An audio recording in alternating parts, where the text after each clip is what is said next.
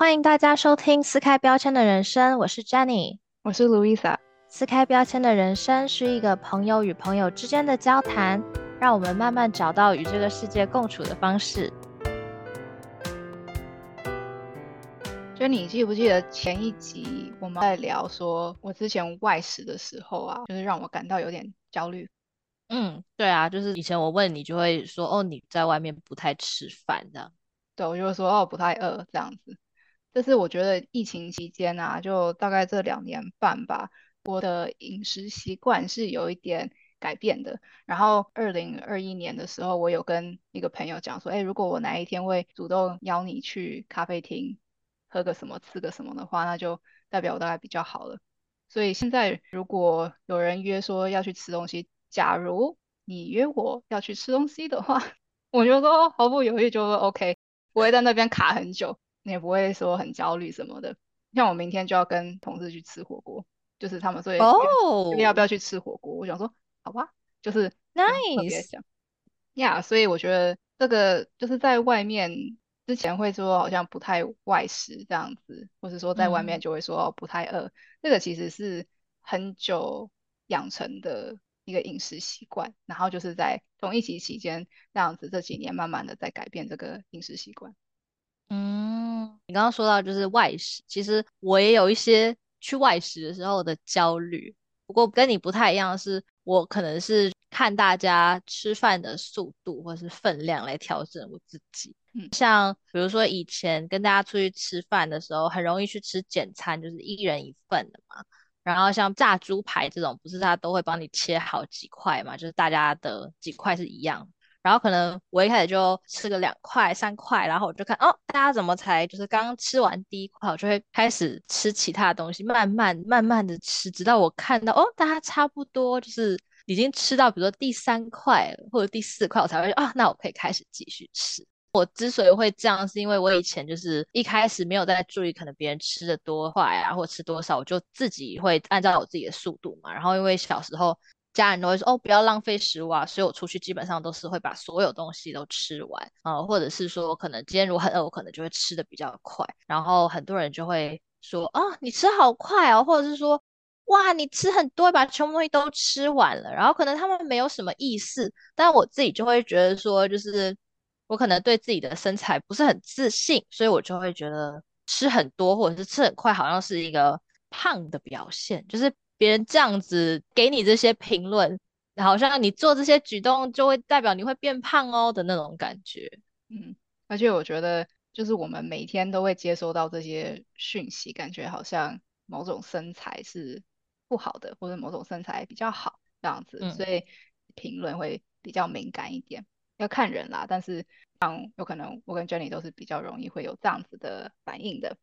那我们今天呢，就是要延伸上一次提到的饮食习惯，更深入的来聊一下关于身材焦虑的经历。那我们在开始之前呢，想先告知这集的内容有可能会比较沉重一点，那就请各位斟酌自己的状况。今天的 podcast 分成三个部分，第一个部分呢，我们会先来聊一下为什么会有身材焦虑，我们从哪里接收到一些讯息，让我们对于某种身材有好坏的分别。第二个部分，我们会聊一下我们自己跟身材焦虑共处的经历，一些小故事。最后一个部分，我们会聊一下要怎么跟身材焦虑建立新的关系。像我自己觉得，说我之所以会有这些身材焦虑，是因为很多时候在看不同的媒体啊，不管是电视还是现在用的一些。社群媒体接收很多不同的讯息的时候，很多很漂亮的女生，或者今天即便我只是去网购想要买衣服，你就会看到哇，那些 model 穿的衣服都很漂亮。但当我真的把那个衣服买回来后，自己穿起来可能就是会不符合我的身材，或者是说我今天看了 IG 啊，会有很多很漂亮的女生，她们可能会代言某一些产品或推荐某一些衣服，然后买回来就觉得嗯，怎么穿起来跟大家都不太一样。这个时候我就会开始研究，说是不是因为可能我的腿 太粗啦，或者是是不是因为我可能腰太粗啊，所以我穿起来才没有它的那种很漂亮的感觉。所以我觉得身材焦虑一直渗透在我们这些所有接收到的不同媒体中，就是可能我今天没有特别去找可能关于身材的这些文章，但是其实我们所有看到的每一篇文章，其实可能都跟身材是有关联的。就算我没有那么常用 social media，我觉得还是会接收到这样子的讯息。你刚才说的逛网拍，我觉得说，哎，好像某种体型的人会比较适合穿那个衣服，或者说怎样体型的，好像怎么穿都好看。然后有时候去买衣服啊，也会就是你觉得说，哎，这个好像想试试看，然后你穿出来，有人讲说，哦，这个这个你不行哎，我想我想哦，好吧，OK，或者是。就是其实周遭的人啊，认识的人不一定是网络上不认识的人，认识的人有时候也会做一些评论，就说哇，你看他好瘦哦，或什么的，就是以一个夸奖的口气在讲的。在社会上，好像如果你去评价一个人的身材，好像是一件很正常的事情吗？就是像我最近的经验是，比如说我如果跟比较久没有见的朋友出去吃饭，然后大家可能就是。会讲一些好话嘛，然后就会说哇，你最近是不是瘦了？然后就是这个不是一件坏事，但是就会感觉好像说，如果今天人家没有跟我讲说哦，你是不是瘦？是不是我就是胖？或者是我一直没有在减肥，然后人家如果一直跟我说哇，你是不是瘦？我就觉得说我已经是 多胖，为什么在你们的印象中，好像你们看到我就是瘦了的感觉？然后像我就是有一阵子没有回台湾了嘛，然后今年初的时候回去台湾啊，然后就是也会被人家说。就像我这种身材，在台湾可能就是属于不瘦的那一型，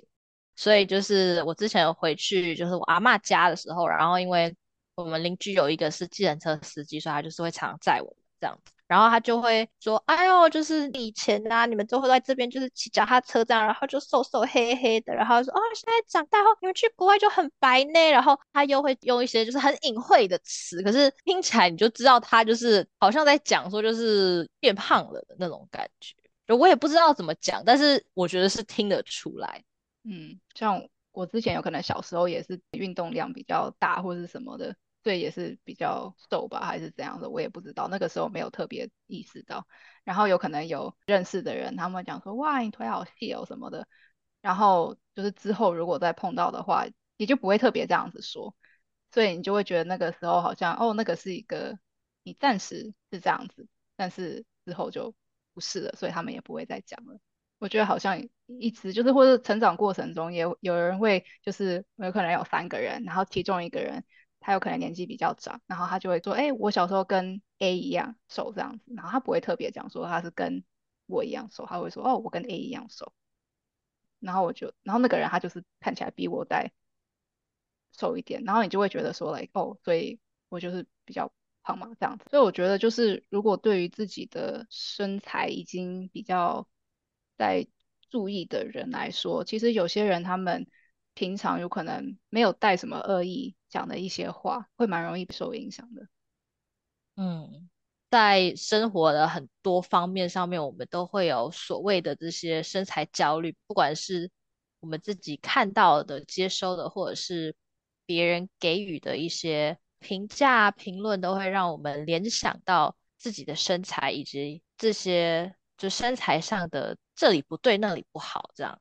那我们到底是从什么时候开始在乎自己的身材？我觉得我好像从小学的时候就开始了耶，就还我觉得 I don't know，就是会开始觉得说，哦，要比较频繁的会去称体重啊，或者是觉得说，哦，我要多运动什么的，然后会觉得说，哦，好像几公斤比较理想一点，或者什么之类的，就是好像从小学的时候就会开始。这样子会觉得有点哦，我不喜欢现在的现状，或者是哪里不够好这样的想法。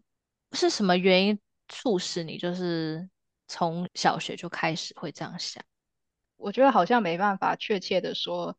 从什么时候开始比较注意的，但是有可能就是会有一个想要维持某一个状态的想法，就是慢慢跑出来吧。然后对啊，就从小学的时候。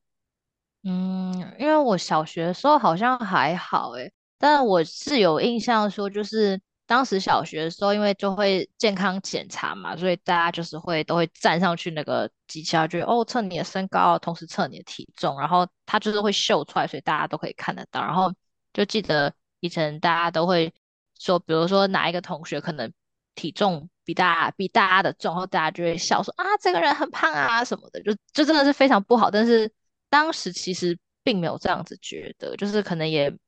没有人去指出来说哦你们这样子是不对的。嗯，也不知道这样子的观念是从哪里来的，就是会嘲笑跟自己不一样的人，就是可能大家会觉得说。在可能 media 上面啊，就比如说电视，以前不是电视啊，或者是报纸啊，就可能会有一些秀啊，或者是一些电视节目吧，就是会去取笑那种胖的人啊，所以自动的好像胖胖的那个人就会变成被大家取笑的目标。嗯，我自己会开始。觉得说好像有身材焦虑，或者是觉得我自己太胖。我记得好像是就是 high school 的时候吧，然后当时就会因为就是 high school 的时候，大家都会开始注重于自己的穿着打扮，因为我们这边不用穿制服，所以大家就是想要穿流行的衣服啊什么之类的。然后我们当时 high school 的时候很流行那种比较紧身的短裤，就那种牛仔裤。然后，嗯，我就记得我当时也是想要买，然后就跟我朋友在聊天，然后我朋友就会说：“哦，那种短裤就是很看身材，因为我常常看到有女生就是穿那种短裤走在路上啊，然后那大腿的肉就一直晃，看起来就是很恶心。”然后我就心里想说：“真的吗？我怎么觉得好像我 就是这样？你可以教我吗？” 然后我就开始会觉得说，哦，我是不是因为很胖啊？可能我的腿很粗，我没有办法穿那些比较短的裤子、比较紧的裤子。然后就会开始就是说，哦，那可能就是穿什么宽松的衣服去遮啊，或者是怎么样怎么样。但是其实当时也不知道说什么样的体重才算是所谓的瘦的体重，所以就会比如说看哪一个艺人在分享啊，他就说，哦，我跟你讲，我最胖的时候可能是五十公斤，然后觉得说。那我是不是太胖了？然后就会开始也不知道怎么样减肥比较好，然后就可能开始就是说，哦，那我是不是就是这餐不吃啊？然后多运动啊？但是其实说真的，以前很常听到什么少吃多运动，但其实我觉得这是不是很健康的方式？对于一个还在长的一个小朋友来说，我觉得就是青少年的时候，有可能还在慢慢摸索自己的价值观跟自己是谁。其实二十几岁一辈子一直都是，在青少年的时候接收到了很多资讯，很容易就会不知道自己到底适合什么。嗯，我觉得高中的时候好像更明确的感觉要保持什么某种的体态或者是身材之类的。之前有提过，就那个时候读书压力比较大，然后有可能中餐就会花时间在读书，然后也。就是一天吃两餐，有时候一餐或者什么的。然后其实这样子久了下来，就不会有饿的感觉，因为身体就会慢慢在减少它消耗的能量，慢慢也不会有饿的感觉。然后饮食就是比较不固定。那我觉得压力是一方面啦，但是另外一方面就是身材焦虑促使的吧。因为其实有很多同学，就我们读同一个 program。我比较熟的那些朋友，没有人有类似的状态，所以我觉得也是就是因人而异啦。然后那个时候心情的起伏会比较大，然后情绪有可能也比较低落一点，就是一大堆有可能就是压力啊、饮食习惯，整个身体的状况会没有调试的很好。然后我觉得这样子从高中这样子的生活模式、生活习惯，就是。延续到大学啊，大学毕业，所以一下子就大概十年，三餐比较没有固定。嗯，那 Jenny，你大学的时候嘞？我大学的时候刚上大学的时候压力很大，所以也是会吃很多吧。就是我是会 stress eat 的人。那时候大家不是都有说什么 freshman fifteen 吗？有，常常就是可能为了读书，然后就不吃，然后结果读完了以后很晚了以后，反而又吃很多。所以那阵子就是可能。饮食习惯没有到，嗯，很规律，导致就是真的是体重有变重。然后因为当时就是本来就对自己很不自信了，然后又加上压力的关系，又会很容易更不自信，就会常常会觉得说好像自己这里不对啊，那里也不好啊。哦，我好像应该要瘦一点，但是会给自己很多借口，比如说没有时间去运动啊，什么什么之类的。所以我当时跟减肥的关系也是，就是一直来来回回，然后试过很多种网上不同的方法，但是好像都没有用。后来开始改善身材焦虑，其实是因为我就是碰到了一些问题，所以呢，就是可能心情很不好啊，然后就会被朋友拉去学校的健身房运动。然后其实一开始也是很不想去，因为我之前应该有说过，就是我 high school 的时候，呃，因为 P 就是跑步都算是最慢的，所以其实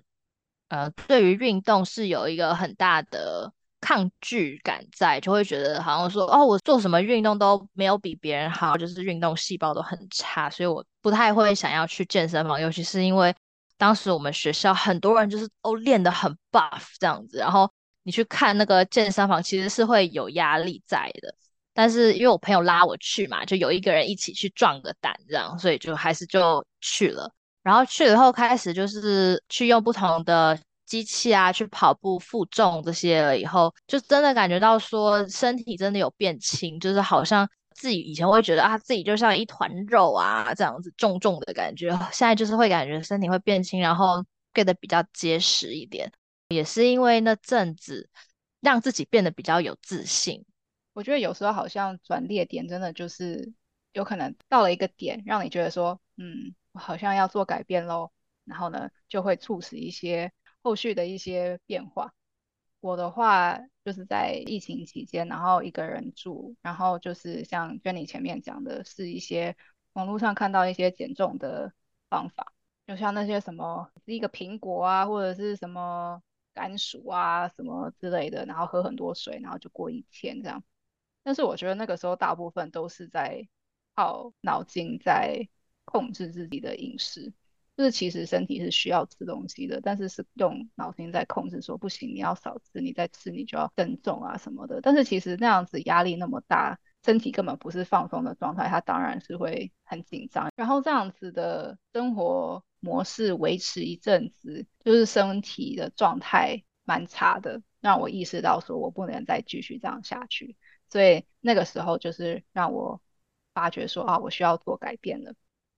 所以就有点类似吧，就感觉好像哎到了某一个点，觉得说好像要不能继续这样下去。嗯，那你觉得说你有这个想法了以后，你是怎么开始付出行动的？我觉得那个时候一个很大的改变就是，我不会很频繁的称体重了，因为其实从小学的时候开始，一直到就是那疫情期间，其实就一天都会称很多次，就是照三餐称，或者是有可能上个厕所就要看一下，这样就是一天真的是假的 was。可这样不是没有什么改变吗？哎，就是可能是零点多少的改变而已啊。对，but then that was how much I cared about it. 哦，所以你当时有就是说我一定要维持在某一个数，然后可能多了零点零一，我都要做什么样的改变这样子吗？就是我会觉得好像今天差一点就不行，但是其实你这样子 micro manage 下来，it's not gonna hold，然后心情一直都很紧绷。哦，因为你不知道你这站上去会不会又比上次高一点点这样。Yeah，然后你就觉得说，哎，好像低一点，那我可以多吃个什么，然后一吃就超过，我就很哦。那个时候我做的一个很大的改变，就是某一天我就想说，我不要再持续频繁的称体重。然后那个时候，因为我做事情有时候就是我只要一下决定，我就可以维持很久。要像说我决定我要跑步，我就可以每天维持一年，每天都跑。然后我那时候想说我要停止称体重，所以我一下决定，我真的就是不会去踏上体重机。现在有可能每个半年称一下，知道说哦大概是这样子，但是其实要称不称无所谓了。那个时候我会想要改变这一点，是因为我觉得我要停止让体重机上面的一个数字告诉我说我什么时候可以吃东西，我什么时候不能吃东西，我可以吃多少，我可以吃多多。我想要停止用脑筋来控制我饮食的习惯，我想要靠我身体感觉。来告诉我说我可以吃什么，我现在可不可以吃东西？我要用感受来告诉我说，哦，我现在饿了，那我要吃东西。嗯，你刚刚有说到你就是在疫情期间自己一个人住，尝试很多不同样的减肥方式。我其实当时疫情的时候，反而因为一直待在家里，然后开始一直点外卖吃啊，然后因为当时刚开始上班没有多久，所以其实工作压力也是有的。然后我就回到那种 stress eat 的阶段，就是我可能每天上班的时候就想说啊，今天晚上要吃好一点，才会有那种抚慰心灵的感觉。所以可能就是会常晚上吃很多啊，然后又不会动，因为就是每天都待在家里。到最后就是知道自己又胖了，但是也不知道说怎么办，因为就是每天也就是只能待在家，你也不能就是说去健身房去运动这样。虽然说你在家也可以运动，但是我知道说如果我没有在那种环境下，我就是没有办法动，就是我可能没有在健身房里面，我可能没有去上什么瑜伽课之类，我就是不会动。所以当时就是一直卡在一个 loop，就是我知道我需要改变，但是我知道我现阶段是没有办法改变。然后是开放了以后，我就才又赶快回去运动。跟你当时刚好是完全相反，我是我知道我重了，我就完全不敢 量体重。我是那种就是我知道，但是我就是不看不看，好像就没有这回事这样。呃，但是后来就是又开始健身了以后，又回去称体重，然后开始了解到自己的身体现在大概是在一个什么状态。就我会觉得说称体重没有必要到说每一天都称，我可能当时在运动的时候就每个星期会大概称一次，然后就会用自己在运动的时候的感觉状态跟我那个星期称出来的体重来决定说，可能我的饮食啊或者是我的运动量是不是要改变。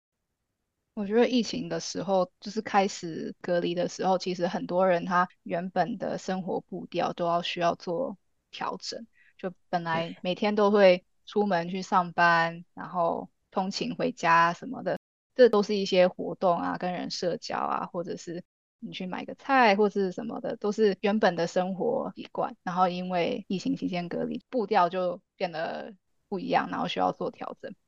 所以我觉得其实应该蛮多人跟你有类似的状况的，就是那个时候有可能啊没办法去 gym 运动了，那要怎么办？或者是啊，不能去餐厅吃饭了，那就叫外卖。然后就是很多生活习惯都在改变，所以身体也是会跟着改变。的确是这样子。我是比较抠门，所以我不行，我不叫外卖，我觉得太贵了。所以我就是自己煮东西。然后我那时候慢慢的发觉，就是身体感觉说，哎，我饿了，我需要吃东西了。然后我就想说，OK，他告诉我，哦，我想要吃什么？就是有人会有那个 food craving。我其实很少有，我我就有，对你有时候想说，我好想吃什么，我想说为什么我没有这个感觉？其实我觉得当时就是疫情期间之所以会一直吃，其实主要的原因也是因为就是会觉得说把那一餐当成是一个给自己一整天很辛苦的一个 Rewards，所以会觉得说好像。呃，我今天压力很大，已经很累啦，然后又不能出去，那怎么办呢？所以就是会想到说，那不然就是叫个外卖吃啊，因为以前可能会，比如说下班了以后出去吃饭，呃，或者是会有一些其他不同的活动嘛，所以就比较不会那么 focus on 吃上面。但是因为那阵子也只剩下 只剩下可以吃东西这样，就是犒赏今天很辛苦的工作这样子来要 w o r d 一下。嗯我有可能就是比较想说，哎，上班很累，然后呢，那就是煮菜啊，或者是洗碗，就是让我脑筋放空的一个时间。所以我那个时候就是自己煮东西，然后很少数会感觉说，哎，我好想吃什么。但是有时候我就会觉得说，哎，我今天好想吃面哦，然后我就会那天就煮面。然后我觉得那个在做饭的时候也是会让我觉得说，哇，好香哦什么的，就是会让你开始有点在消化的感觉了。或者是说哇，会慢慢会变饿的那个感觉，因为你就是边煮菜，你边闻到那些味道等等的，或是你手有在动那些的，然后在吃东西的时候，就是我有试过几次，不是每一餐都会这样子，就是我有可能只是开收音机呀，old school，我会听收音机，anyway，对，开收音机，然后也是不会看影片或什么的，然后就是真的是细嚼慢咽，就是每一口慢慢吃，然后觉得说哇，这个热汤啊。就是让我身体感觉很暖和啊，或是什么的，就是慢慢的去认真的去感受吃饭的那个当下，不是狼吞虎咽，或者是边吃东西边做其他事情，边看书什么的，就是真的是 focus 在吃东西这件事情上面。然后我发觉就是我当下想吃面，然后我就真的就煮面来吃，吃完之后我就觉得哎刚刚好哎，然后也不会嘴馋想吃其他东西。所以那个是我有可能第一次很明确的感觉到说，哦，我在对的时间吃我需要吃的东西。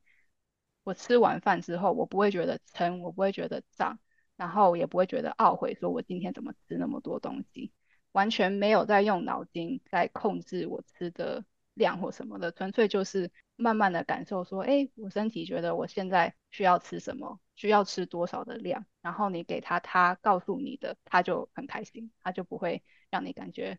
不开心。嗯，但是我是一个很容易嘴馋。的人，所以没关系啊，你就有可能，嗯，我不知道，有可能可以选择说你嘴馋的时候是吃什么样子的东西。嗯，我后来是这样，就是因为我知道说，我如果比如说我可能晚上吃完晚餐以后，然后又很想吃东西，然后如果我吃了的话，我一定会罪恶感超级重，所以我后来就是会去买一些气泡水，像 bubbly 那种。就是它其实是水，但是它有气泡在，所以就会让我感觉好像我在喝饮料，但是就是没有负担，所以就是可以帮助嘴馋，但是同时又会 make me feel better 的那种。嗯嗯，就是你要找一些方法骗自己的味蕾。对对对，就是让你自己得到那种吃东西的满足感，但同时又不会让自己。有那些吃了很多零食的罪恶感，嗯，就是你觉得好像哎有点甜甜的，然后有一点好像在喝饮料的感觉。对，那你是怎么找到气泡水这个方法的？其实我一开始是吃糖，哎，就是我如果很饿的话，我可能就是吃那种薄荷糖。但是其实糖就是再怎么样，其实也都是不太好的嘛。呃，不是说不太好，但就是半夜或很晚了吃糖，其实对身体来说是不太好的。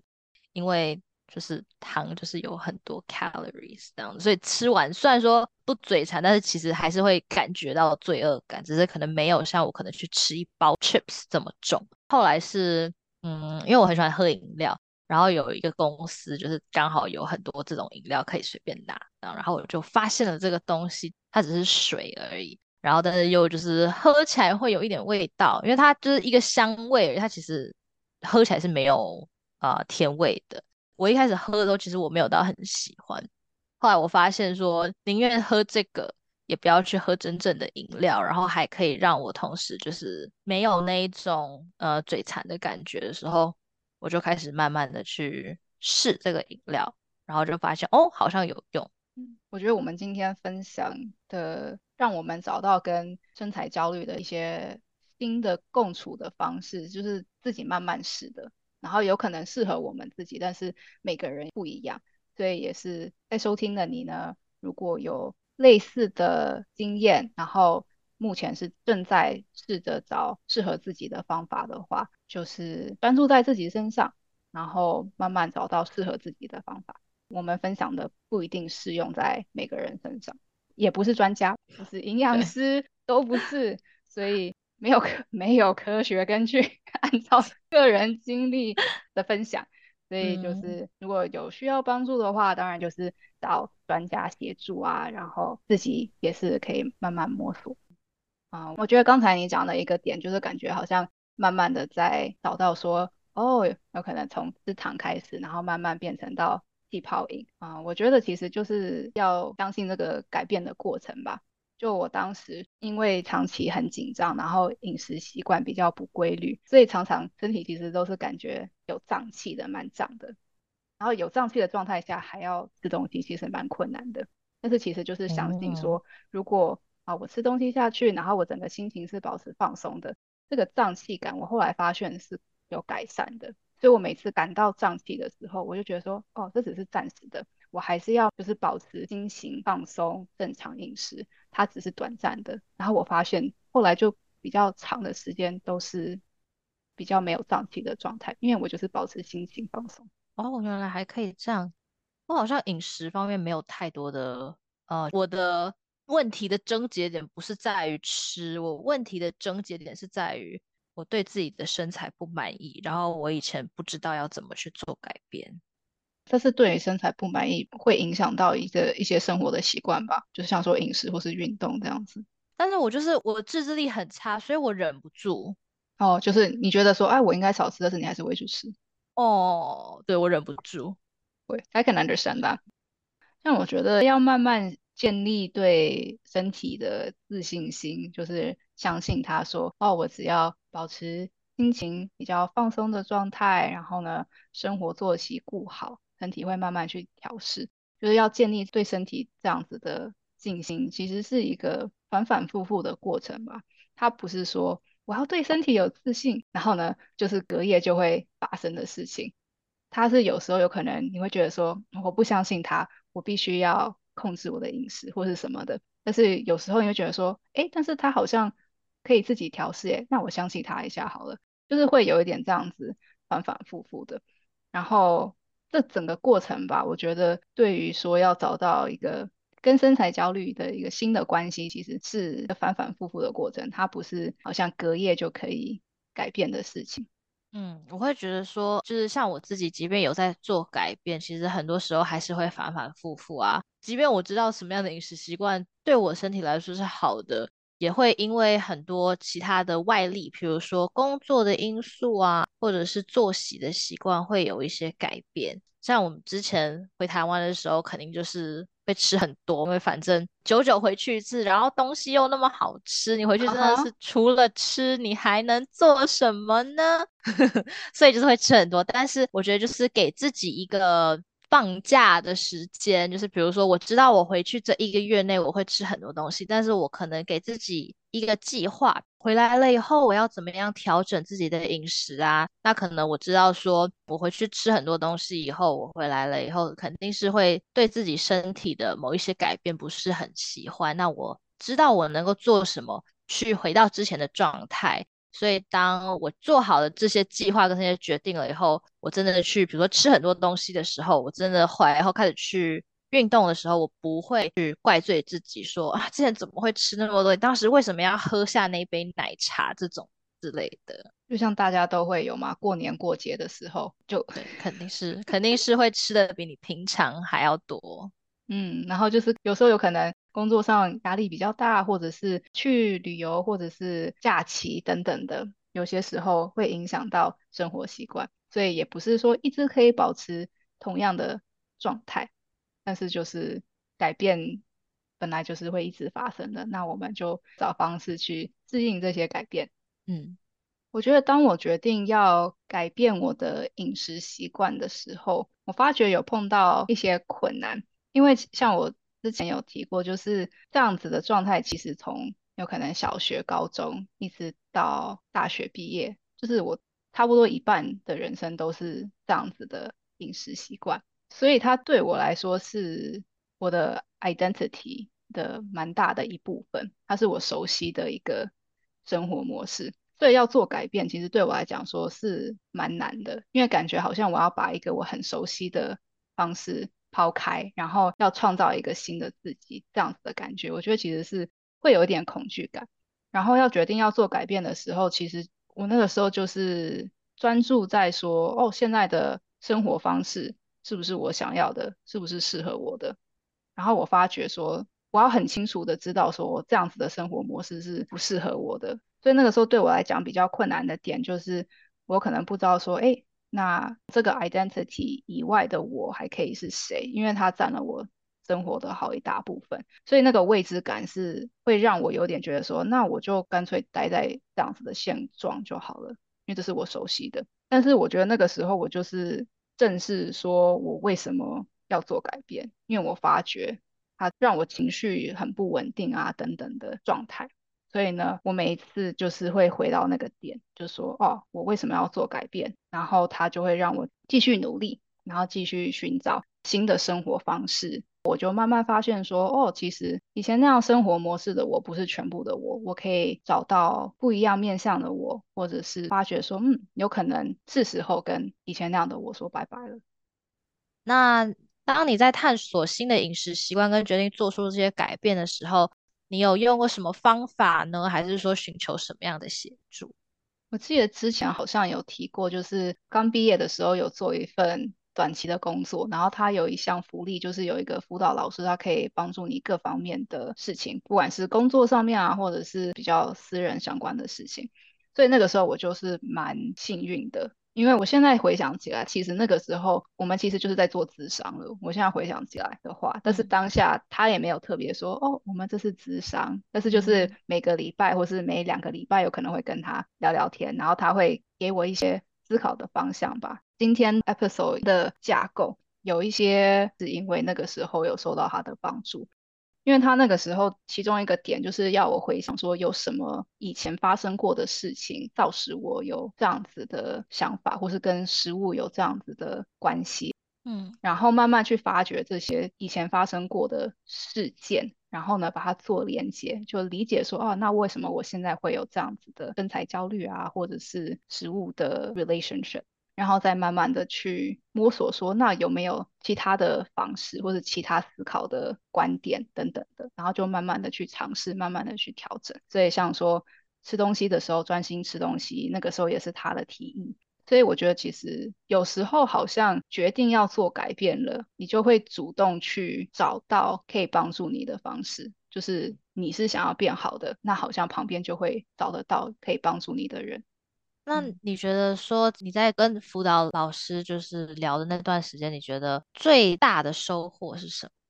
我觉得跟他聊天的过程中，最大的收获应该就是慢慢建立自我察觉的能力。因为我觉得那之前生活就是蛮 go with the flow 的，不会特别思考说，哎，为什么我现在觉得这件事情让我很生气，或是为什么这件事情让我觉得很厌烦，不会特别去思考。也不会特别去找到说，哎，我生活上面是不是有什么一直在重复的规律，或是同样的事情一直重复在发生？那为什么不太会这样子去思考？所以那个时候跟他聊一段时间之后，我就慢慢会有这样子的习惯，所以就慢慢养成 journaling 的习惯啊。如果碰到什么事情，就会去思考一下，说，哎，统整一下思绪跟情绪，说为什么会这样子？嗯，哎，那我有点很好奇，就是。我知道很多人会用 journaling 的方式，就是可能抒发心情啊，或者是记录生活，或者是像辅导老师给你的一些 prompt，就是你可以写出来。那你觉得什么样的人可以使用 journaling 这种方式？以我个人来讲的话，我是比较内向的，然后我有可能比较不善于说自己还没统整思绪就要跟别人表达出来。所以对我来说，journaling 是蛮适合我的，就是我可以。自己花一点时间统整自己的思绪，但是我觉得有一些人他们是比较适合，就是跟一个朋友聊天，他自己有可能不知道他要讲什么，但是他是需要说出来的。就每个人适合的方式有可能不太一样。嗯，如果在收听的你也正在寻找新的饮食习惯啊，或者是跟身材焦虑新的相处方式的话，